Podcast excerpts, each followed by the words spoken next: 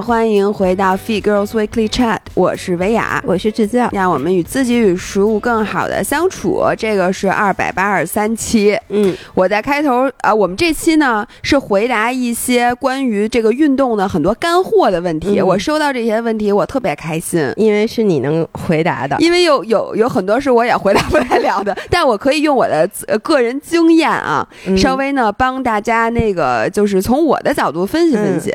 然后在此之前，我想责问大家一句，嗯是这样的：昨天呢在跑步七群里，我在这里我就不点名批评了。姥爷，我跟你说，同学们，姥爷在不停的咳嗽，他又孩子又病了。所以今天那个什么主要姥姥说，我今天是一个捧哏，而且一个捧哏，在昨天晚上信誓旦旦跟我说，你今天白天要骑自行车去，就你这德行还骑车呢，咱们能不能别作？但我长大了，你看我在睡觉之前就觉得 不行，可能骑不了。就是你离骑车差有点远，行吗？是，那我再继续、继续来说，嗯昨天我们在跑步七群的时候，在有有有一个人，哎，他是？这样的，我我看了一下，是你你 somehow 你提到了说，姥爷还问我说，他和大破姐跑步谁更好看呢？对我，更是有一个人提到了谁和谁什么干一个什么事儿，嗯然后呢，他呃是更喜欢看谁，嗯然后我就跟他说：“我说姥爷还曾经问我，就是他和大破节跑步，我更爱看谁？嗯然后我不就打出了“大破节”三个字吗？然后这个时候就有一位五人在底下说：“说什么？他叫大破节？我一直以为他叫大破鞋。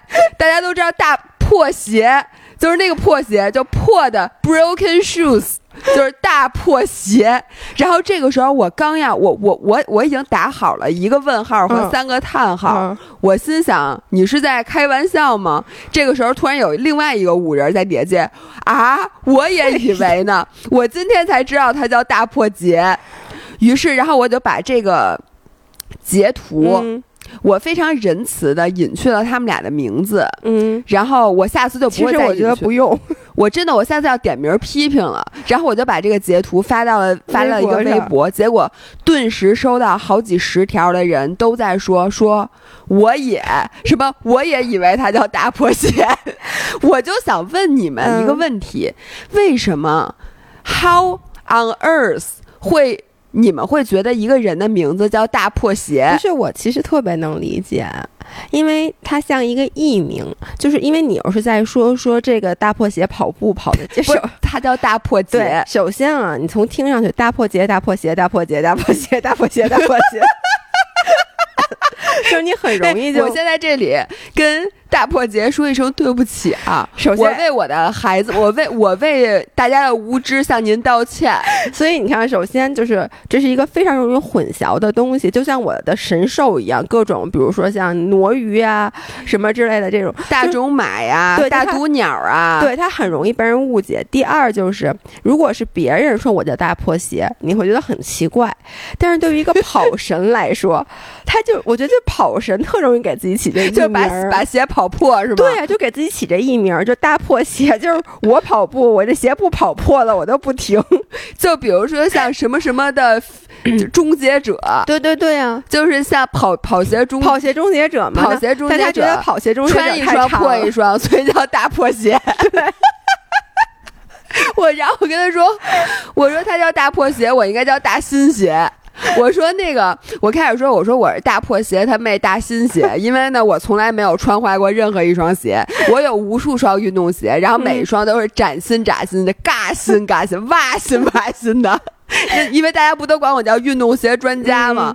然后，然后后来我查了一下，发现大破鞋是九一年的，所以我改了，我只说大大破鞋是九一年的，对大破鞋，他看上去我跟你说，我以我以后 我已经无法正确的发出他的名字的音了，我所以我看上去不太像啊。那你觉得大破鞋他姐大新鞋，大新鞋，你觉得怎么样？大新鞋不错。好，请大家以后管我叫大新鞋，谢谢。嗯行，搞笑的部分搞笑部分分完了。就此结束。嗯我我们今天来回答回答的问题，我看了一下，大家留的问题基本全是跟跑步相关的，为此我特别欣慰，因为我今天的嗓子真的就是我的嗓子，你要不回屋睡会儿去？我就是我自己录。对，你知道吗？我的嗓子已经快合起来了，我刚才你说要来找我什么，叫快合起来了？它里面不是肿起来了吗？就我的感觉，就觉得嗓子变很细，你能理解吗？就是觉得那个嗓子眼我是觉得你嗓门儿都细了。对，然后呢？但是我一看到这些问题，我就觉得其实我出不出声也没有什么关系，因为没有一条跟我有关的。嗯，还是跟你有关，比如睡不着。哦，睡不着跟我有关。那我来先读这个跟你有关的啊。姥姥每次活动强度大，比如跑长距离之后，交感神经都很兴奋，想睡睡不着。有什么好的方法能在运动之后让他不那么兴奋吗？或者怎么才能睡着？哎，你知道这个问题？我嗯今天早上刚刚跟我妈打过电话，回答了这个问题。其实我啊也不是回答，就是我就让我妈不要这样，因为昨天晚上我妈八点半吧，九点钟在我们那个家庭群里发了条微信，说我今天特别高兴，因为就是我妈那个健身房关了四个月，因为她那健身房在地下，你知道吗？就是。哦，那特麻烦。恨不得是嗯上上周才开的。然后我妈就是我特别能理解，就是很多人都是，就你健身房关了，之前好不容易培养成的运动习惯，尤其是像我妈那种，一共没培养几个月，一下就断了，嗯，所以她就一直。就是没办法再回去，然后呢，我就天天跟我妈说，我说你得回去，你得回去，然后又给了她一些新衣服，所以我妈昨天就刚刚回去开始上课，嗯第一次上课，一下连上两节，还上我说你上什么？上一节，上一节杠铃操，嗯，还上一节什么尊吧还是什么，反正都是两，就对于我妈一个六十多岁、快七十的这个老年人，强度有点大强度非常大。然后呢？她练完以后，今天早上跟我说，他昨晚基本没睡着觉，就躺在床上，就是心脏也兴奋，然后身体是那种疲惫，就是酸疼，再加上有点跳，你知道吗？其实我的嗯理解就是，因为他很久没有进行高强度的运动了，他突然一进行，其实他的身体里是有炎症的，嗯，然后他的一反晚没睡身，体也累，对，然后呢，呃，身体也是刚经历了一个 shock，嗯，所以呢，他在需要恢复。对那个时候你是不容易睡觉的。对还有一个就是他的交感神经。对交感神经兴奋，然后我先念一下，因为他这个呃评论出来以后，底下已经有人回复他了。嗯他回复的是说，我以前也会影响睡影响睡眠，嗯问他是不是常常晚上运动。嗯试试把大强度运动改到早上，晚上尽量做温和的运动。嗯，还有注意一下你的运动饮料或补给里面是否包含咖咖啡这个因。非常重要，我觉得首先啊，他说这点特别对，嗯。呃，因为很多时候就原来我，如果你让我夜跑，我觉得最大的困扰就是夜跑完了之后，我需要很长的时间嗯。才能 cool down，然后进入那个深度的睡眠。然后呃，夜里就是晚上举铁，我发现我也是，就我晚上如果练腿，我练上肢没事儿，因为嗯。练上肢强度很小，就随便摸鱼那感觉。嗯如果我练腿，练完腿之后回去就是又累又精神，嗯。就是我的身体其实非常的累，我都能嗯感到我身体是微微发热的。嗯。就如果你觉得你有点，其实就是低烧之前的那个临界状态，，me all the time，对，这个嗯。其实就是你的身体现在经历了一些急性的创伤，对。就是你把肌肉给撕裂了对，它在修复的过程中，你的体温就有点跟排卵似的，你是提高的。对，其实就是你就想你身体其实就有有一些小小的炎症，就跟你想你有炎症，你的白细胞其实就会起来，就会去打这个炎症，所以就跟你马上要发烧之前那个感觉是一样的。对，然后这个时候你知道，嗯。因为入睡是需要体温降低的时候，对。是入睡最快的，所以在你体温很高的时候，其实你就是不容易入睡的。但你的精神，然后你精神也是又累又精神。对因为呢，你这个时候受这交感神经的控制，嗯你其实非常兴奋。嗯，因为你如果交感神经它不起作用，你是根本练不了腿的，就是你加不了重量，嗯所以你需要它当时兴奋。但你让它一旦让它来了，它兴奋了，它就没有那么容易就马上就是回家。而且交感神经不是说我说放松就放松的，它不是，它需要副交感神经再过来控制。对，但是呢，它是需要一段时间的这个积累。嗯所以呢，我最后的我的第一个经验嗯就是说不要晚上练。但是呢，这个人就回了说。我的长距离这种高强度一般安排在周末的早上，嗯并且呢，我的咖啡也是上午喝，嗯，所以呢，就说明他其实没有晚上练，他就是早上练的。嗯，对，所以这就说明，就是那个人给他的回答呀，那个人回答的都对。就是第一，如果你高强度尽量确实嗯安排在早上，但是如果你晚上练，你睡眠不受影响，那没关系。嗯但大多数大部分人，我觉得至少就跟你喝完酒一样，你可能能睡着，但是你睡不睡特别踏实，对，特别不踏实。对，所以呢，我觉得这个是最浅的这个经验啊，嗯然后并且就是一定要看一下你的运动饮料有多少咖啡因。嗯，基本上你可能像我，我会先喝一咖啡，嗯这里边就俩 shot 了，嗯你自己算着点儿。然后这里面就大概是一百多毫克的咖啡因了，已经有。然后有的时候你喝的那个，如果是 pre workout，、嗯它那个一勺里面可能也有一百克咖啡因，这就二百克了。其实你就不能再喝了。嗯然后如果你还去吃，比如说吃那个能量胶，嗯嗯能量胶有带咖啡因的，不带咖啡因的。如果你再吃了咖啡因，它有可能是最少的可能有三十毫克、五十毫克，最多的也有二百毫克。嗯那你吃完了之后，你不不仅仅是睡不着觉的问题了，你可能会心悸。就特别难受，而且你会崩溃。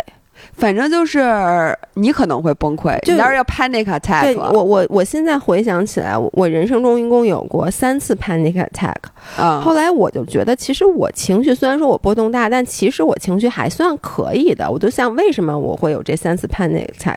后来我仔细研究了一下，我发现第一次是因为我之前就是空腹喝了那个 pre workout，嗯，氮泵那对，后面两次都是空腹喝了很高浓度的咖啡。哦，其实就是就是我那个 panic attack，就是其实纯生理上的，就是你抖，嗯你知道吗？心悸，然后你就觉得 就是喘不上气，然后你一这样你就紧张，你就觉得啊我怎么这样？然后你越紧张，你就越容易，最后就导致了 panic attack。哦，哎，我一会儿如果结尾有时间，我想给大家分享一下那个呼吸过度呼吸综合症的故事，嗯因为我听说咱们的好朋友曾经犯过这个病，然后我发现这不是一两个人得过，嗯它就是一种急性的病。但是呢，在这会儿，大家很多人都不知道怎么回事都会叫幺二零，但其实自己就能好。对一一会儿可以给大家科普一下，因为我在之在此之前，我是从来没有听其实说过我那几次过度呼他那个吸的。之前都是过度呼吸嘛，就我我我不就我觉得我喘不上气儿了。其实你只要 calm down 就好了，但是你越你当你觉得你自己自己喘不上气的时候，你真的那一刻你不可能，我觉得至少我啊，我就会更加的害怕。你越害怕，你越喘不上气儿。咱们怎么说到这儿啊？说到这儿，接着说，就是说，反正就是就咖啡因这两个，但是他啊，他是说他其实就是早上的。嗯。然后我给大家分享一个我的经历啊，嗯。就是我这次去比千岛湖，嗯。你看我有多累啊！嗯。首先，我晚上其实睡觉并没有很早，嗯。我是将近十二点嗯。才睡的觉，嗯。然后睡着可能又花半个小时，就是大概十二点多。然后我真的是三点三点多一点我就起了，因为要比赛嘛。嗯。然后你想就折腾一早上，嗯。你甭管是不是什么标铁，它比的短吧，但是你也是很累的嘛，比赛。然后比完赛之后。我的那个兴奋劲儿，你知道到我什么时候才过去吗？嗯到第二天我才过去，就是我嗯比完赛的时候，其其实才九点多。然后我们当时说说这个九点多回屋，说要不要先睡一会儿，嗯咱们再去吃午饭，根本就睡不着。然后你整个人吧，就是其实你。就像你很想去休息，嗯但是你整个人就跟打了鸡血似的。就我，我就嗯真的是在屋里一圈儿一圈儿这么转悠。嗯然后我看我们那个同什么超超他们也都是根本就没有人能睡着觉。然后我当时想的是，我吃完午饭总得困了吧？吃完午饭继续就一点儿都不困。我平时吃完午饭都会有点犯困，嗯就说打个盹儿什么的都都没有。然后吃完午饭之后，我们需要开很长时间的车，从那个千岛湖那块儿，反正开到高铁站，反正还有一段距离。我当时就特别怕宇哥，因为他开车，嗯，我怕他犯困，嗯我还给他买了那个咖啡。嗯结果一路我们就特别兴奋，一直在聊天儿，然后聊到高铁站，在高铁站啥事儿没有，在那儿等等火车，又等了好久，依然不困。嗯上了高铁之后，你想啊，我是从下午坐高铁坐好几个小时，要坐到晚上才到北京，中间那四五个小时里，其实你在高铁上啥事儿都没有。哎，我愣没睡着觉，就一点儿都睡不着。然后到了北京之后，我就觉得，哎呦，我今天累死了。我说我回去一定要好好睡个觉，根本就睡不着，也不是睡不着。最后我能我睡着了，嗯但是我睡得特别特别浅。所以呢，这个经验告诉我，如果你真的是这件事情让你特别兴奋，这个兴奋有可能是。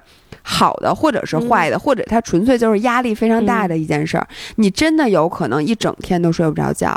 所以个这个时候呢，我就觉得他这个，呃，长距离肯定是说，要不他就不经常做，嗯要不然真的是强度非常大，就给身体压力非常大。你知道我怎么想的吗？嗯就你刚才说你那个，我的理解啊，我都自己瞎猜的啊，就是其实是你，因为你身体其实并不适应这种，你说你只睡三个小时就要去比赛，嗯所以就像你之前说的，就是说，因为我觉得我必须要比赛，我得兴奋起来，所以其实你的身体就已经开始做准备了。对，这对于他来说有点像，就你睡了三个小时，突然来一个野兽。对来追着你跑，这个时候就是你的身体可能分泌了很多很多的嗯皮质醇和多巴胺，嗯，为了让你兴奋起来。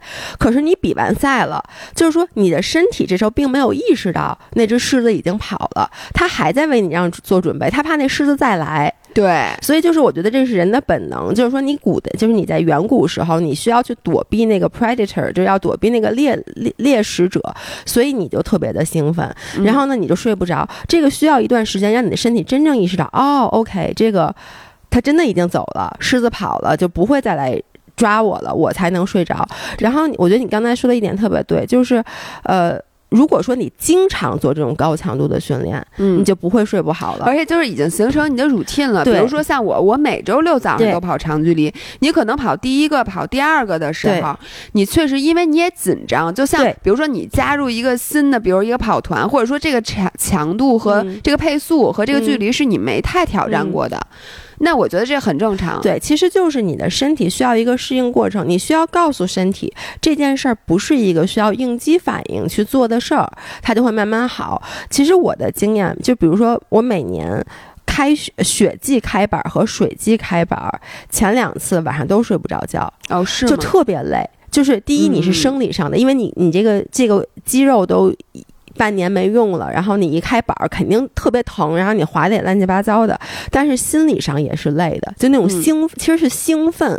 兴奋加上累，但是呢，你就说你滑，比如滑多滑几次以后，你就一切就完全正常了，就对你的生理上已经接受了这件事儿。对，然后我还要分享，就是分享两件事儿啊，一个是就每个人需要有一套，就是在你睡不好觉的时候，给自己的 routine。嗯，这个 routine 呢，其实就是从原则上来讲，嗯。就是别着急睡，嗯。就是像我是看那个睡眠革命，嗯。然后那里面就说了，就是首先啊，你一天晚上、两天晚上睡不好没关系，就是你那个时长就不是说我今天没睡过八个小时，或者我只我今天只睡了三个小时，我明天就猝死就快猝死了，就是你没那么邪乎，你过两天能补回来，并且呢，这睡觉是一个周期，就有的时候会睡不好，嗯。有的时候短，有时候长，嗯。你加总在一起，你这一礼拜的时间。嗯比如说你凑够每天嗯。七个小时，嗯。其实就 OK。所以首先心理要放松，其次是呢，你要摸索出一套能让你进入睡眠状态的 routine。这个有可能会让你的睡眠时间进一步缩短，但是呢，这个功能是值得的。就比如说啊，呃，咱们俩直播回来之后，嗯，不基本上到家都快一点了，就十二点半了。特别兴这个时候呢，你其实是想着急睡觉的，你就想我十二点半到家，我最好一点就能睡着。但是呢。不可能，因为就像这个五人说的，就是你的身体还没有。恢复过嗯来，所以呢，你就还是需要可能多花一个小时的时间，然后把你睡前的那套对你有用、哎能帮你助眠的 routine 嗯都做一遍。你不要怕说，哎呦，我又多花一个小时才睡觉，我就少睡一个小时。其实你少睡一个小时，如果你睡眠质量高的话，其实比你多睡一个小时，但是质量不高要管用。哎，你说特别对，因为我是属于睡觉之前我必须得看视频的人，就我得嗯玩手机。所有人都说睡觉之前不要玩手机，但我就得玩手机。然后呢，我就得看 YouTube 看视频。然后呢，我之前就是，比如说我，比如咱们直播回来，或者有时候你第二天要早起，你现在已经挺晚的了，然后老爷公就会跟我说，说你你还在那玩手机，说你赶紧睡吧。嗯，但是我就发现，这个时候如果说我不做这件事儿，就比如我我觉得啊来不及了，我就把那个手机关了，我就躺在床上，我其实睡不着，嗯，就真的是睡不着。但是我其实看两个视频，我自然而然的我就疲惫了，然后就能够入睡了。对，嗯。然后对我我就分享一点点，就对嗯我有用的 routine 啊。嗯。一个是让这个身体让肌肉嗯。给松弛下来，因为很多时候你做哎。高强度以后啊，你的身体其实你的肌肉还是紧张的。对，然后很多人他都不会做这种充分的冷身，其实冷身和热身一样重要。对。然后那个这不是我说的啊，就是我看到很多书里面都推荐的冷身运动，嗯。就比如说你原来是快跑，嗯，那你冷身就慢跑一两公里。对，然后你让这这机器就跟你，你看你关电脑，你不会长按电源开关直接把它关了，对你不都是进入这关机程序吗？它那个关机程序其实你就冷身的过程，你这样把它关了，你的身体就不至于那么疲劳。是的，然后，如果你已经这样了，就是说你高强度之后，你嗯就是没恢复，嗯那你就绕着操场或者你绕着路上走两圈也特别管用。或者你回家之后对，去做一组那种特别舒缓的瑜伽，嗯，然后你试试。然后像我呢，我现在一个是就说我很重视冷身，嗯我每次现在高呃长距离或者说高强度之后，我都会做一组特别特别低强度的那种放松跑，嗯，或者是说就干脆走路遛弯儿。嗯这样我发现我反而会比什么都不干是的，要身体恢复的快。然后第二个呢，就是那个我会。保护我的肌肉，现在、嗯就我不是买了一空气腿套嘛？嗯那个空气腿套对于腿的恢复真的很管用。嗯然后它不是说让你的腿一下就不疼了或者不酸了，而是它让你那腿那肌肉彻底活血，嗯，然后放松。它的那个原理有点像用跟量血压一样，就是你最不敢的。对我我它就是全腿量血压，并且它是一节儿一节儿的量，它就先给你全攥紧，然后咵一下让那血重新流进来。这件事我不敢干。你说完了，我觉得我的腿要被截肢了。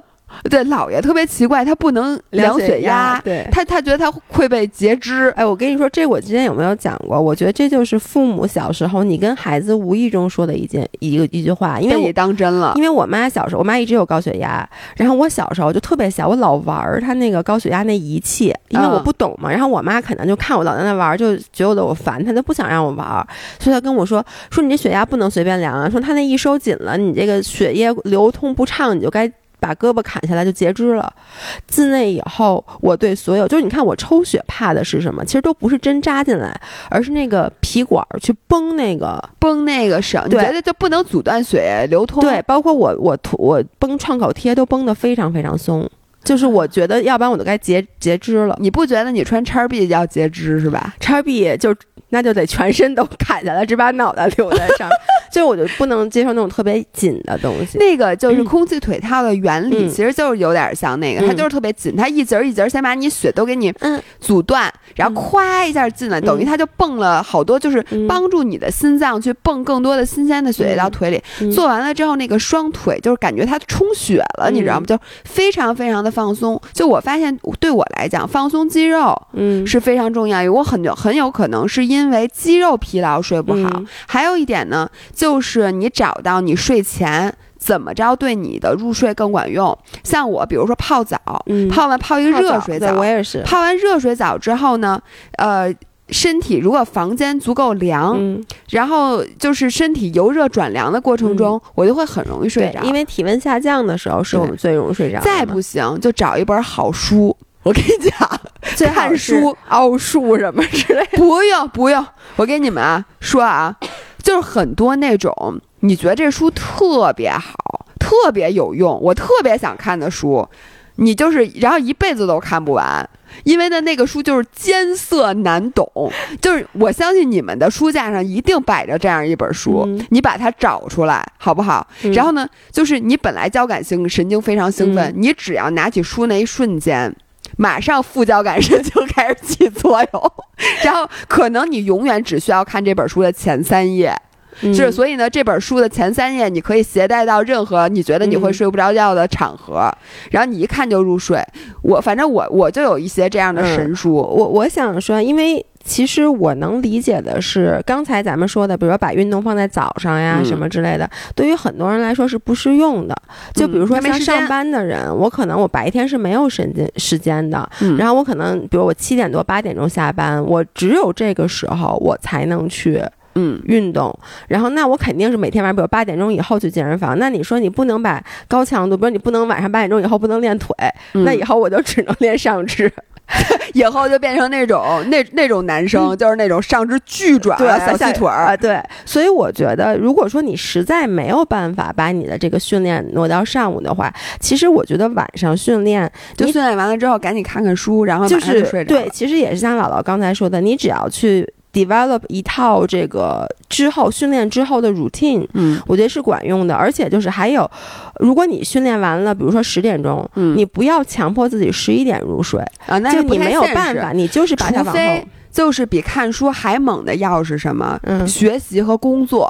就是你以后就这么安排，就是你高强度健身回家之后，嗯马上干一件就是你平时最犯困的事情，比如说你就是强迫自己，嗯我今天就要学习一个小时，嗯你看你能不能坚持下来？结果反而发现你睡得特别好，就是这睡眠质量极高我。说一下我的经验啊，因为我我一般我喜欢晚上健身。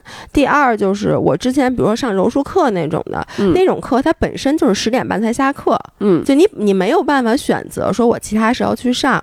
然后对于我来说比较有用的，我之前是健身之前吃饭，嗯。然后吃完饭以后呢，我再去练。然后其实你吃完饭本身练就特别晚了，你知道吗？嗯。然后练完回来我很兴奋，后来我就改了，我就改成我去训呃训练之前，我先随便吃一口什么东西，嗯。然后我健完身之后再吃饭，因为好多人怕健完身练完之后再吃饭长胖，嗯，但其实还是那句话，你总热量控制住了，对，你这个其实是个谣言啊，大嗯家。这呃，其实它唯一为什么说你那个晚特别晚吃饭，嗯会觉得长胖了，是因为呃，你吃饭和你称体重中间的时间间间隔太短短了，对所以你的身体来不及去消化那些食物和代谢那些水对分。。我的感觉是因为我一般，比如说，尤其是我饿的肚子，肯定是睡不好觉的，嗯所以我一般健完身，然后我吃饭，吃完饭以后，我就会像你说，我经常洗一个很热的热水澡，嗯，然后这个时候，你知道你的那种保暖叫什么保暖思淫欲是这种感觉吗？就是那种你吃饱了，然后又洗个热水澡，这时候你就特别舒服。淫欲难道不是应该不困吗？我这 你怎么淫欲还困呢？我也不知道，反正我每次就这一套做完以后，我就会很放松，就是而且我觉得，反正我是一般吃完饭容易困，啊，你就就会更容易入睡。再不济啊，你就晚点睡。你想啊，你十点钟练完，你夜里三点钟睡，你不就感觉你跟下午练的似的了吗？你就不觉得你是晚上练的？就是实在不行，咱们去英国，对吧？实在睡不着。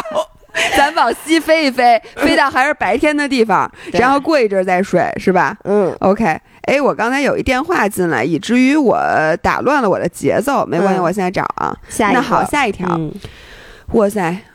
一位四十加五人儿的运动干货提问：从事耐力运动五年，一开始是马拉松、半马，最近两年花在铁三的时间越来越多，完成了几个半铁，报了明年六月的大铁。我想说，这位朋友，你报的是不是汉堡的大铁？我想说，其实我没有报名。呃，我的目标是安全且较为从容的完赛，避免受伤，能一直打铁到六十加。然后我在这里想评论一下，我觉得六十加这个目标啊，定的过于有些保守了。我觉得大铁是可以玩到八十加的。呃，我发现这两年尽管训练量上去了，但体脂反而有些上升。据说中年后肌肉会逐渐萎缩，需要增加力量训练。不知道要花多少时间在健身房才好？需要从事什么样的力量训练？铁三训练需要平衡家庭生活、工作和运动的关系，所以时间特别宝贵，希望都花在刀刃上。我觉得他的提问太典型了，嗯。就对于每一个想就是再练铁三、嗯。或者想练铁三的人来讲，我觉得就是时间越来越宝贵，因为呃，别人原来你可能跑步或者你骑车，你只练一项，嗯。嗯、你不需要过多的时间。嗯，但是如果你想练铁三的话，呃，你会发现你的时间和其他的你要干的正业就嗯很难统筹到一块儿。对，那天咱俩不是还细数了一下吗？你就说，其实很多人他不叫练铁三，他叫玩儿铁三，嗯，因为他其实就是。就比如说，说句实在话，你就现在把我扔到一个铁三比赛上，我觉得我也能比，你能比因为这三项我都会，我顶多就是跑步跑得慢点，跑得稠点儿。但你说我，我觉得完赛可能还是没问题的。但是呢，我没有真正的在练，我没有单独的去训练任何一项，这种我觉得，所以我就觉得，哎，铁三要练吗？就你看罗京，但罗京其实每天都在练。你看他，比如说今天骑车的那个，对，但他但他其实就是他其实没有，但他不能第一，他不是保证每天都练，更何况每天两练了。所以我觉得他就属于大部分人练铁三的状态。包括咱们之前知道咱们的朋友，Eric 他们参加比赛，嗯，就是其实他们也就是在比赛之前加强一下训练，然后平时就是正常的，他们该打柔术打柔术，人家然后该该干嘛干嘛。我现在的心态就是这样的，我所有的赛我都在背，但是我也都没背，嗯，就是。我平时，因为我为什么喜欢铁三？我喜欢的就是把跑步、游泳、骑车这三个东西融入我的日常生活，因为我觉得这三个特别搭，而且对我身体的塑造特别均衡。所以呢，我比如说，就今天跑步，明天游泳，后天骑车，就这样子。那你说我同时在准备着所有的马拉松比赛、所有的越野比赛和所有的铁三比赛，就我不会特地的现在为一个比赛去准备。嗯，比如说我这这个比赛是什么距离的，那我要。要着重练哪项，我都不会这么干，我就该怎么练怎么练。但是我一直练着，然后呢，该。兵来将挡，水来土掩。嗯，我觉得呢，我觉得这个心态是比较好的。然后关于他的问题，我想说的就是，其实我认识很多练铁三的，就是非专业选手，他们是不进健身房的，他们进健身房只是为了去改善一项中的某一些动作。嗯，然后我就举例子啊，比如说你觉得你需要力量训练，需要需要力量，就需要肌肉，是这事儿是真的。然后在中年的时候，肌肉会慢慢的萎。如果你不练肌肉的话，它会慢慢萎缩，也是真的。但是在这三项运动中，其实你就是在无时无刻的不练着肌肉。就它跟力量训练其实。它实现了很多力量训练的功能，就比如说你游泳其实就是在练上肢。你看那个游泳运动员，他做那些力量训练，是因为他需要交叉训练，因为你不可能一天在游泳池里泡十个小时。但是你在陆地上，因为你是职业选手，你必须要去练。你练力量训练肯定是会加强你在游泳里的表现的。但如果你跟那个教练说，你说我每天只有一个小时游泳，他肯定让你去游泳，而你是游泳呢，还是在力量训练的时候？加强游泳，那人家肯定是说你肯定得先保证游泳啊。所以呢，像咱们时间不多的人啊。你你肯定是要优先练这三项，你不能从这三项的时间里再去抠出一部分去练力量。对，因为你去练力量的效果是间接的，但是你练这三项的效果是直接的，并且比如说游泳，咱们有很多训练，比如说带着手蹼，嗯，这个其实就是在练上肢，对对吧？而且你练的是呃所有上肢的小肌群和大肌群协调发力，这个比单纯的在在健身房，比如说你在固定器械上去做任何一个动作，其实对你。的那个肌肉的这个灵活和这个叫什么呀？就更实用。就你练游泳，然后你看你练骑车、爬坡的时候，就是在练臀腿的配合协调发力。我觉得骑车对我臀腿，你别说骑车了，我我现在我发现就走椭圆仪，你把阻力调大了，你走完以后。屁股特别特别疼，对，其实所有的这种，我觉得就是所有的有氧，你只要把强度加上，你其实都可以达到一个抗阻训练的目的。当然了，你不能说，比如说我骑车，我永远达不到说我深蹲蹲一个半体重的那种效果，达不到，它达不到肌肥大，但是对于肌耐力和肌肉的塑形，尤其是我觉得就肌。这个肌肉在这项运动中的发挥，那肯定是练这项运动。像那个自行车有很多就是训练的课程，然后它会让你特别特别低的踏频，比如说你踏频是四十五十这种踏频，然后给你上一个很高的功率，嗯，然后这个时候你练的其实就是你向下踩的这个动作，然后它对于你自行车的这个专项训练来讲，其实这个动作就够了，就你不非得一定要到健身房才能练，然后跑步。步也是一样的，其实跑前，呃，你跑步的过程中，如果你跑得足够快或者什么的，它其实就练跑步本身的这个动作。嗯，然后，然后还有一些跑步专项的训练，其实对于普通人来讲，我的理解逻辑是说，如果你现在觉得对自己的跑步不满意。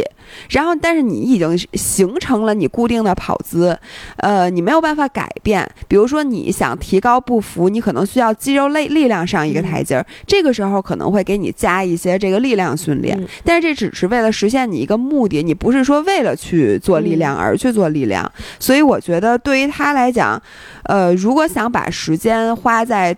这个刀刃上的时候，其实就是这三项去科学的训练。然后，如果你再有时间，你可以找个教练，让他帮你改改姿势的时候去健进健呃进健身房，或者在冬天咱们出去太冷，或者条件不允许的时候去健练练健身房，其实就够了。然后。他再补充两个问题，一个是自行自行车提高功率有啥有效的训练方法？然后这里面我想说一下，就是自行车呀，其实的科学训练本质上是功率训练。嗯，然后自行车功率训练，呃，我推荐一本书，然后我找一下那个书名啊，那个书名有点复杂，叫做我看看啊，哟，我忘了截图了。反正就是你搜，呃，功率计在自行车运动和什么竞赛中的使用，嗯，反正有这么一本书，但是那本书呢写的特别复杂，就比较晦涩哦。所以你看他接着问，就回答了他的第第二个问题嘛，就是那个如果练完睡眠不好，就是减量的信号吧？你就练完以后睡眠不好，你看这本书。这不就 完美变好了，功率也上去了。对呀，这不是所以这本书的目的就是让人 看完了以后睡眠变好，是吗？然后呢，我我还推荐，就如果你骑骑行台的话，骑行台就是 Zwift Z W I F T 上，其实有很多那种 program 是帮你提高 F T P 的，因为你需要其实功率训练，你需要先知道你的它叫 functioning threshold，叫 functional 呃 threshold power。就是阈值功率，嗯，就是你一切都是背上你的这个阈值功率的。然后这里面大家可以去上一个，它叫 FTP Booster，嗯，就是提高功率的这么一个，也不是四周还是六周的一个 plan，它那个 plan 就这个是非常。比较简单的，你可以去提高功率的方法，但是前提是你有一个骑行台，智能骑行台。对，对于这件事儿，我我要发表一下我的看法。虽然我只骑过两次骑行台，哎，两次还是三次，我已经明显的感觉到我功率提升了。哦，真的，啊，就是这么神奇。我觉得是因为可能我之前骑就瞎骑，我也不知道到底该使多大劲儿骑。然后呢，我就是骑过三次以后，然后上周我们去骑那个戒台和弹王，然后我那两那。两个地方不都那个叫什么了吗？就 PB 了吗？PR 了啊，PR 了。对，PB 是什么？PR 不不一个意思。对，就都 PR 了。然后其实我也没有进步很多，但是我觉得就是我。以前骑吧，我不知道我就瞎骑，但那两次骑的时候，我是看着功率骑的啊，嗯，所以我就发现，比如说，其实有的时候，如果你不看着功率，你你就就可能就就就稍微就就划水了，你知道吗？但你盯着那个功率，我想哦，那我至少得骑到这个功率。对，但是你得知道你应该骑到什么功率，所以前提是你需要知道你的 FTP 是多少，然后对于每一个不同的赛段，你大概是应该百分之一百的输出呢，一百一的输出还是一百二的输出，这样它会算。然后在里面我提一下，佳明的新码表就幺零四零 Plus，嗯，它有一个功能，它叫做功率指导，就说当当在你知道自己的 FTP 的前提之下，它会给你，比如说我今天要骑什么路赛段，然后那个赛段呢，你希望是 PR 还是你希望你自己的轻松程度和累的程度是多少？他会告诉你，因为呃，骑车有一点不一样，是你有上坡有下坡，有陡坡有缓坡有平路。那你在不同的坡上，你应该怎么分配你的体力？应该骑到多少瓦？这个事情他会帮你全规划好，他给你匹配到你这路段上，这准吗？呃。其实顶尖运动员这只是一个参考，他更多的是看体感，因为你不能让机器限制了你。他告诉你你的 FTP 不一定是你只能骑到这个，但是有时候你也骑不到这个，所以这个事儿体感是重要的。但是呢，你总得像你说的，你有个参考。那我功率大概是一百瓦，还是二百瓦，还是三百瓦？这个东西差特别远，所以呢，就需要一个功率训练去指导。然后最后我再推荐一个，就是呃。王开元就是我最开始在上海的那个 Fitter，然后我觉得他在国内的这功率训练界，我觉得他是做的最好的。然后他的公众号叫 Locomo，就大家可以搜 L O C O M O，嗯，呃，它叫 Locomo 耐力运动研究院。嗯然后这里面我看它有一个课叫王开元老师的自行车功率线上呃训练线上课，它有六嗯节课。然后他是用中文，然后讲的非常明白。我没上过他这个课，嗯但我上过他别的课，就他会把功率训练这件事儿给你讲的比较明白，嗯所以大家也可以搜一下。嗯，然后这个是我对他的回答。那下一个问题就是说，那下面就有一个问题，啊、同一篇儿上，对，姥姥训练后如何实现快速恢复？其实呢，我觉得刚才已经基本回答过这个问题了。嗯像我现在特别重视训练之后的恢嗯复，然后我觉得就有几个方面。第一个要尽可能的睡好觉。嗯我发现，如果你睡不好觉的话，你很很快就会特别疲劳，或者受伤。嗯或者你就练不了了，嗯所以我觉得找到一种方法，一定让你睡好觉。像我现在已经没有这个困扰了，因为我有书。对，然后还有一个就是肌肉恢复。我现在发现，真的最后的，如果你训练水平差不多，那你们俩怎么能差出一个档次？其实就看谁会恢复。然后像我的话，我现在有这个恢复腿套，我觉得挺好使的。然后拉伸、什么冷身这些，我觉得就是要做。然后我觉得还有一特关键的，就如果你有一些小疼痛的话，有一个小 tips，就是冷热水交替。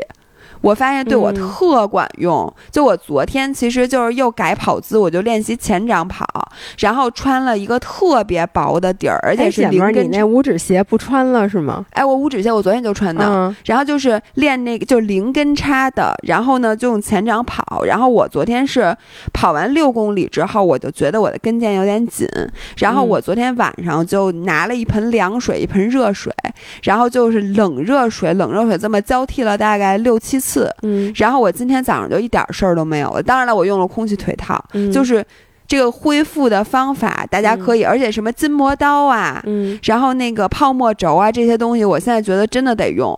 嗯，然后用完了之后，你第二天就才能是大全乎人儿。然后还有一个是，如果练完睡眠不好，就是减量的信号吧。然后这里面我是就说，你怎么知道你睡眠好不好？呃，体感是一方面，还有一个就是各种指标，像如嗯。果你们睡觉的时候戴那个运动手表，然后去看一下，像我现在的这个手表，它有早安报告，它会告诉你，呃，你的整个整晚睡眠，它有一些指标，然后包括你的身体电量，还有就是比较重要的是 HRV，就是你的心率变异性。就如果你的这个心率变异性明显比以前低，就它心率变异性是用毫秒来记的，嗯然后它会告诉你多少毫秒。呃，如果你明显的比之前低，那就说明你现在的这个交感神经太兴奋了，嗯所以呢，你可能真的就是需要减龄。还有另外一个就是你的静息心率，嗯，就你看一下你的静心心率跟平时相比，如果你高了五下以上，那可能这真的说明你最近太累了。嗯所以我觉得不光是体感，因为有的时候你的体感不一定那么准。因为我永远都累，你对你，因为你早上起来可能有起床气，你每天早上起来都觉得一声叹息我。没有一次，我没有任何一次早上起来是开开心心的起来，真的假的？真的。哎让你滑雪呢？也不是，没有一次，就是包括我，比如说睡了十几个小时，完全自然醒。其实不是不开开心心的，我我发现有的朋友跟我一样，那天我跟一就起农他们聊天，是吗？不是起床气，我是每一天我醒来的那一刻，我都是悲伤的。啊，就是我永远在我清醒的那一刻，不管这一天有多么兴奋的事儿要发生，我在清醒的那一刻，我都是有一点抑郁的。然后我需要躺在那儿去想一些快乐的事情，然后就就我很快就能恢复。但是我不管睡得多好，我睡得不好，of course 不用说了，我他妈就很气得起。但我睡得好的话，我也会有一种 叹一声叹息的感觉。然后我发现那天我跟你聊天，什么正好相反，Coco 他们都一样，所有人吗？啊，也不是所有人，就那天我们聊天嘛，然后 Coco 就说一他也农也这样。伊农还好，但 Coco 就是说他跟我一模一样，所以我不知道我在这也发出疑问，就有没有人跟我一样？就是我我其实有休息的非常好，很多时候就状态非常非常好，而且就是我真正起来了，我状态立刻就进入了。但是我在起的那一瞬间，我真的觉得这是抑郁症的前兆。但我从小就是，我总觉得如果能不醒来就好了。我跟你正好相反，就是我每天早上起来，只要我一醒，我想的就是，哎呦，我得得赶紧起来。就是就是哎，你会有那种在睡觉，比如你半夜就是比如说醒了一下，嗯，你会不会有那种啊，让我赶紧入睡，千万不要让我醒过来，然后我希望我永远都不要醒过来那种 那种想法？我从来没有希望我永远都不要哎我老有这种想死了吗？不是，就是 是，但是我就老有这种想法。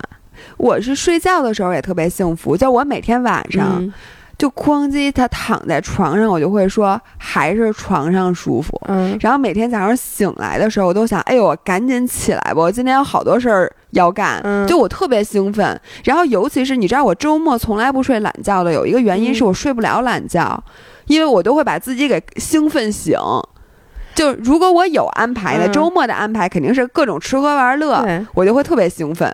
然后呢，如果是没安排，我更兴奋，因为我就在想，那我今天是不是能干点什么不一样的事儿？我就特别兴奋。嗯，所以大家是像姥姥还是像姥爷？我怎么觉得你这有点抑郁症啊不是？那我从小就这样，从小就抑郁症，不是我从小就是我对于起床这件事儿，就不管第二天多么兴奋的事儿，我也不期待。天哪！那你哎，那你滑雪真的能起来什么顶门儿，真的是很不容易。对，但是我要是起来了就起来了。OK，嗯这样还有一个问题啊，说那个这个应该是之前那个分享那个跑步心率训练留下的问题，就是心肺水平限制了奔跑，五公里要是甩开腿跑爽了，配速五分十秒，心率就一百七了。按照控心率跑的话，心率一百四，配速七分多，跑到嗯后面都困了。嗯这个我非常非常能理解。然后我建议你啊，就去看看《耐力》这本书。嗯这个全篇好多都在回答你这样的问题。他的意思是说，你最开始在建立你的有氧耐力的时候，嗯可能确实会出现跑特别特别慢，嗯然后你特别不爱跑，因为你嗯觉得我怎么跑这么慢，而且就会困了的情况。但是呢，你累积可能几个月的时间，你会发现你在同样心率下，你的配速越来越快。嗯然后最后你会发现，限制你的就不是心肺了，变成肌肉了。因为他说很多顶就是他培养的那个运动员，在最后就是你达不到这个心率，因为你的肌肉就累了。嗯，所以现在你肯定是肌肉强于心肺的时候，嗯你肯定是这样感觉的。但是你别着急。嗯，然后我最近就发现，现在天儿不是凉快了吗？嗯然后我同样心率，我的配速就可以跑的比以前快。嗯然后跑着跑着，我真的有一点儿，就是我的，我不是说觉得肌肉没劲儿了，而是我的跑姿不能固定在最开始那个好的跑姿上了。嗯你会发现，你就跑步跑步，最开始你的动作就是，我现在跑步的时候都不戴耳机。嗯原来我跑，甭管长距离、短呃短短距离，没跑过短距离。反正就是跑跑步的时候，嗯。我都会听点儿什么，嗯。比如说听书啊、什么播客呀、嗯。什么的。然后我现在不是在想改改跑姿嘛，嗯然后就会更重视，比如说你每一步落地，你到底是哪儿落的地，嗯。然后你在摆臂啊或者小腿向上提拉，反正就想这些动作。我发现我听不进去东西了，嗯。我就只能很专注的去跑。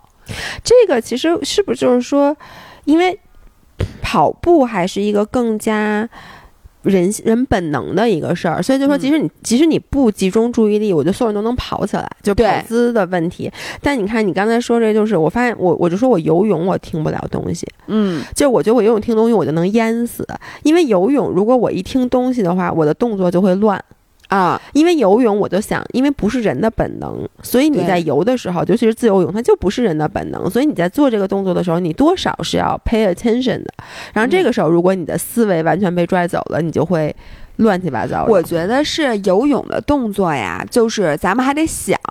就对如果你不想的话，你的泳姿可能就不经济，就不够好。对，所以这个时候呢，你就需要特别专注的去想，因为你发现了吗？你就说，你说跑步动作多简单，嗯，你说游泳的动作其哎实多简单，对吧？跑步动作，我觉得还是挺复杂的，对，跑 做不到，步什么简单做不到。对，但是呢，你会发现，就是这种高重复性的嗯动作，你需要你的就是意识也到位。嗯它肌肉还得能跟得上，并且他还能配合好。嗯你左腿、右腿、左手、右手还得嗯能配合好。这其实我至少对我来讲，我本来协调性就很差，嗯是很难的一件事儿，所以我无法做到每一步都落地都是一样的，或者嗯每一下划手都是一样的。嗯所以这个时候虽然我特别专注。嗯，我觉得啊，当你一个人的跑姿足够好，好，就或者你很满意，你就这么跑的时候，你是可以听东西的。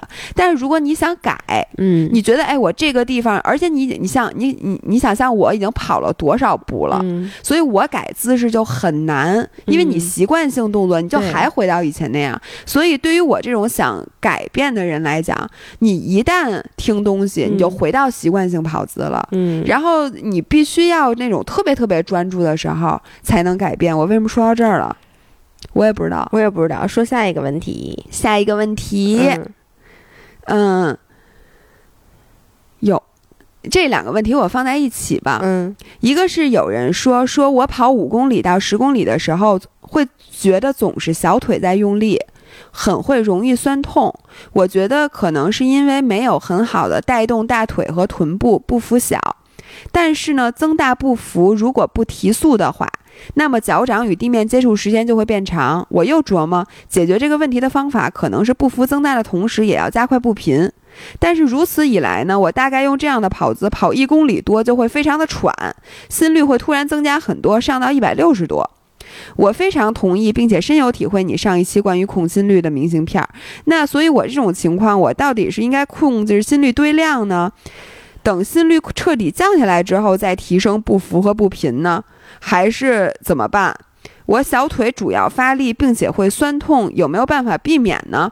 嗯呃，还有一个人我，我想念一下啊，嗯他说说那个我遇到一个问题，就是跑步的时候感觉自己左右发力不平衡，嗯左脚往后抬腿的时候，明显觉得比右脚轻。我感觉可能是我平时背包都用右肩，整体左右有点不平衡。这种情况有没有办法调整？嗯然后这两个其实就是非常呃 specific 的关于跑步跑姿的问题。然后首先对第一个五人儿，就是说他总是那个小腿酸的问题，我特别对推荐你看一下那个《姿势跑法》这本书。就是姿势你老想让人睡觉，这是为什么呀？不是不是因为他只要睡醒了，他小腿可能就不酸了。不不是张维亚。我我来替五人们说一句话啊！我之所以问你问题，就是因为我不想看书，你能不能给我回答一下？我想说的是，呃，姥姥会先在中秋节之前发一篇，就是我觉得，比如说关于跑步和运动，嗯我最近看了几本好书，并且都是一你来给大家。总结一下。我先是给你们把书单发出来，嗯，然后应该是一两天就能看完的那种书，嗯你们在中秋节的时候看一看。这个我发在小红书上，嗯如果你们没看的话，没关系，我会以后我每看一本书，或者我之前看的比较经典的书，嗯我会给大家用一个比较短的视频，五六分钟的那种，给你总结一下我觉得要点。嗯但是我跟你讲，只要是总结，必然断章取义。嗯就是你要让我用一句话回答你的问题，那一定只是我的一个建议，它一定不是全面的。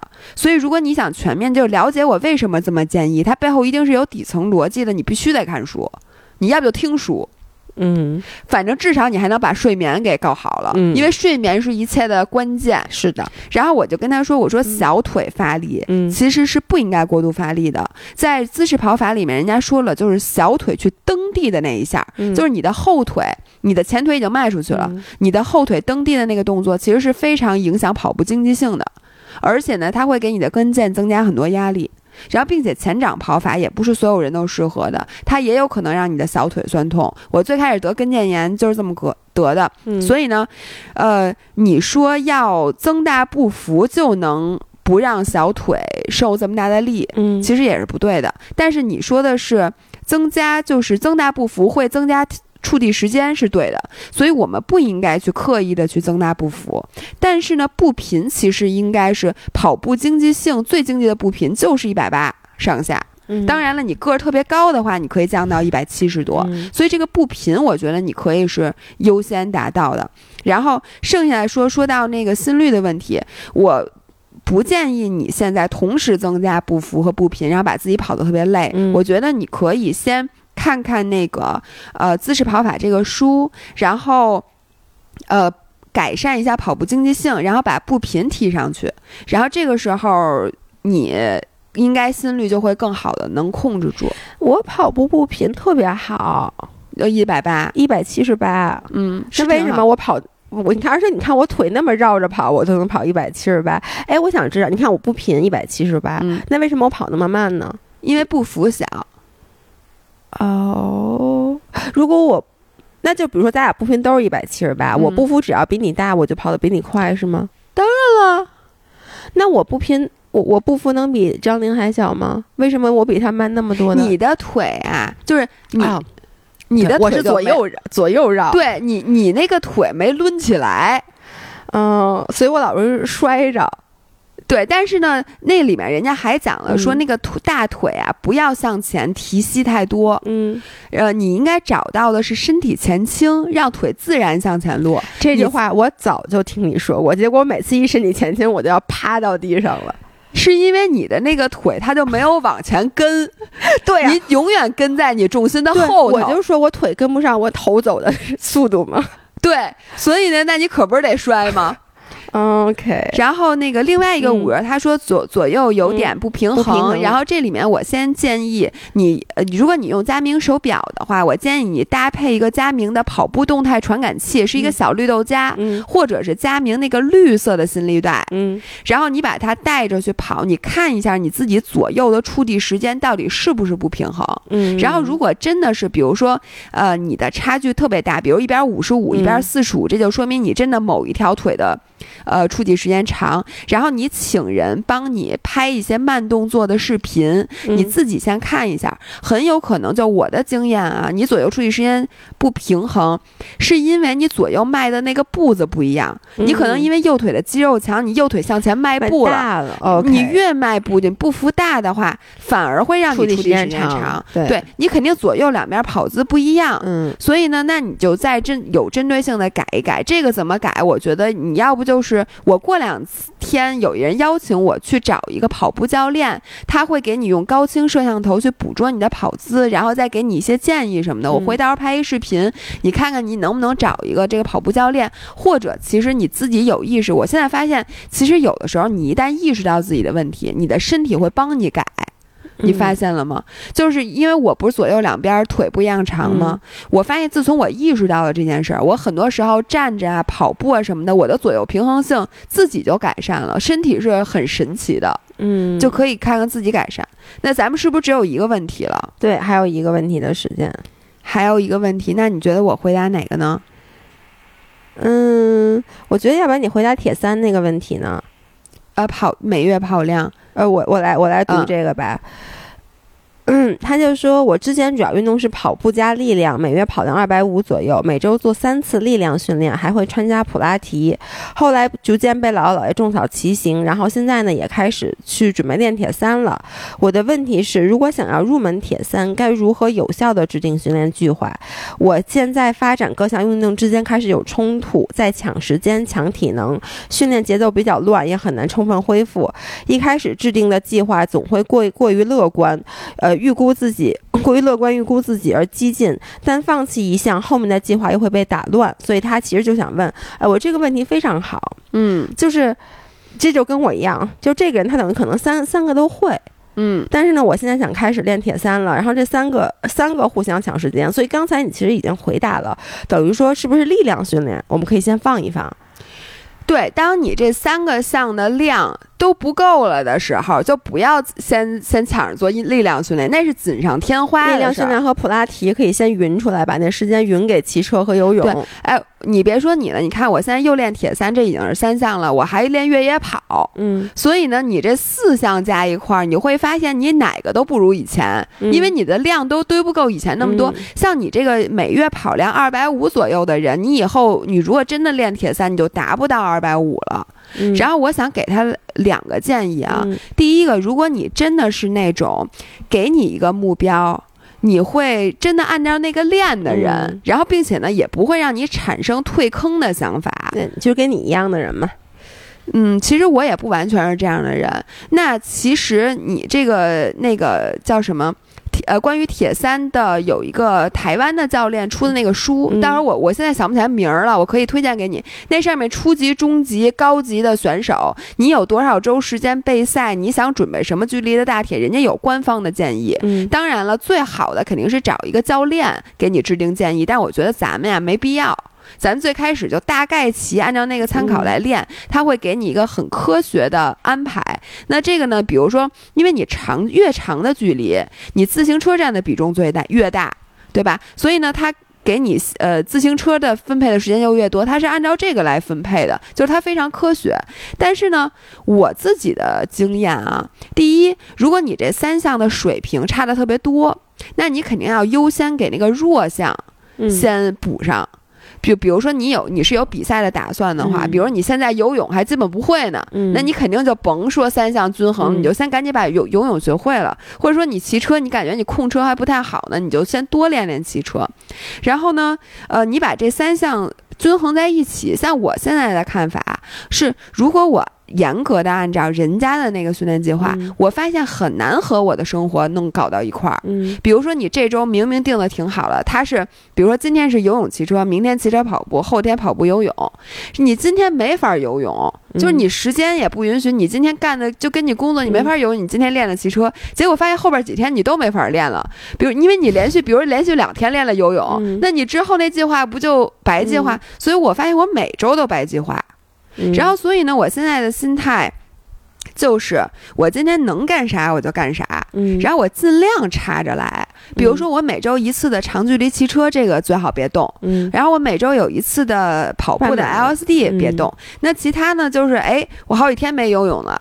而且今天正好我能游，那我就游个泳。然后游的距离呢，或者什么的，就是我尽量。嗯。然后明天呢，比如说我，哎呦，今天就就算连续我跑了两天步了，我今天想说，哎呦，我今天只能跑步，那你就去跑一个。那你要好几天没骑车，那我下周再多骑点车。嗯，然后呢，我觉得就这样呢，反而是一个普通人更好坚持的。然后我就想说，其实对普通人来讲，最重要的就两点。第一个呢，就是别退坑，就是很多人不是因为练的少退坑，是因为练的多退坑。就你练的多，把自己练恶心了。呃，你就再也不想系统的训练了，就这样，我觉得是普通人需要避免的。第二个呢，就是不持续，就是你赛前玩命练，一天两练，然后一一个月练六十个小时，然后赛后一冬天，哎呦，你就犯懒了，就没练了。我觉得只要你能坚持，甭管你练多练少，然后只要你不退坑，就已经超过了百分之九十以上的人了。所以我觉得训不训练计划呀，什么科不科学，我觉得这都是后话。实话说啊，嗯。嗯，非常好。我以为你会给他制定一个特别，就是规整的训练计划。因为最开后来人家问我，因为你以前是这样的，我记得，对，以前那表红红绿绿蓝蓝紫紫。我跟你讲啊，就是第一次比赛之前特激动。嗯，就是我阳朔之前，我看了一下，我那俩月的训练量都大概是六十多个小时，就真的挺多的了。对于铁三来讲，然后我发现第一次比赛之后吧，然后你就越来越发现，其实生活的其他就挣钱呀、工作呀，这才是主要的任务。主要还是挣钱，你要不挣钱，你哪来的钱去比赛呢？对不对？其实比赛花不了多少钱，真的。你想，我连水都不用买，我在河里边就先把它喝饱，对吧？嗯，我就就我也我也不不太吃那些补给什么的，所以其实也花不了多少钱。但是呢，我就觉得，当你发现铁三是你想比一辈子的事儿，所以你就没有那么在乎某一场比赛了，你就觉得我就是一直能比比到八十岁。然后呢，你每天能练啥你就练点啥，然后坚持不断。这样呢，你反正十年以后你训练水平肯定比现在要高很多。哎，你发现没有？这个其实在我最后。就总结一下，咱们就结束啊。这个特别像吃东西，就是你不要暴食。其实你看，你这比赛之前猛练，练完把自己练恶心了，然后一直不练，就跟你吃东西一样。就是你越，比如说你越平，但这个是反过来的，就是说，比如说，因为我要参加一什么活动，我这两天开始极端减脂，嗯，什么都不吃，然后把热量给抠的死死的。结果这个活动一过，这照片一拍完，哎呦妈，我就开始疯狂的暴食。然后呢，你就。其实就有点像把自己，你像说的练恶心，没错，它其实就是 你总是在为一个短期目标而努力，绝对会影响你的长期能力。对，因为你刚才说了，说其实你意识到了铁三是你想玩一辈子的事儿，对，所以它绝对不能变成一个你的负担，而你要跟它能和平共处。这就跟健康饮食一样，你不能想着我做这个 diet 做那个 diet，而且你不能有短期目标，就是说我现在减肥就是为了我在一个月之后。就定能穿泳那种什么衣一个月后什么一个月瘦二十斤什么的。对，然后过两天你再一个说，我现在减肥就是为了我在三个月之后参加什么什么活动，三个月之后我能好看一点。对我觉得短期目标是害人的。对，所以你一这样，你其实就跟那个吃恶心的一样，就是我，比如说我这段时间我就什么这些都不敢吃，因为我知道我不敢吃它，我就更想吃它。对，所以呢，你你不如就是，哎，我今天就像你说，我今天有空，我可以练这个，我就练一下；明天嗯可以练那个，就练一下。就是你还是更多的去遵循自己的内心，而不是要严格制定自己的计划。这个就是长期主义的优点。所以我现在就是一个长期主义的铁三爱好者。嗯就像说，为什么什么苹果今儿不是刚发布会吗？昨天夜里、嗯大家就说说它出的很多东西，就是它长期它的苹果的长期积长期主义积累的什么技术壁垒。我在这里面不说苹果怎么样，嗯我就说这个咱们的长期主义而积累下来的很多这个优势，嗯是别人非常非常难复制的。嗯所以咱们不是我，我这辈子就决定一直在备赛，但是呢，我也不是在呃备备备某一个赛，对，而是在备人生这场比赛。是说的怎么样？哎，说的特别好。那我们就这样戛然而止好了。这一期因为正好也一个多小时了，然后那个希望所有就是在训练的人也好，想训练的人也好，都可以取得好成绩。然后我我听说你们金海湖又选了是吗？好像又可以办了，又可以昨天办了刚开完发布会，所以九月十八咱们金海湖里见，嗯，金海湖里见。那我们下周再见，拜拜拜拜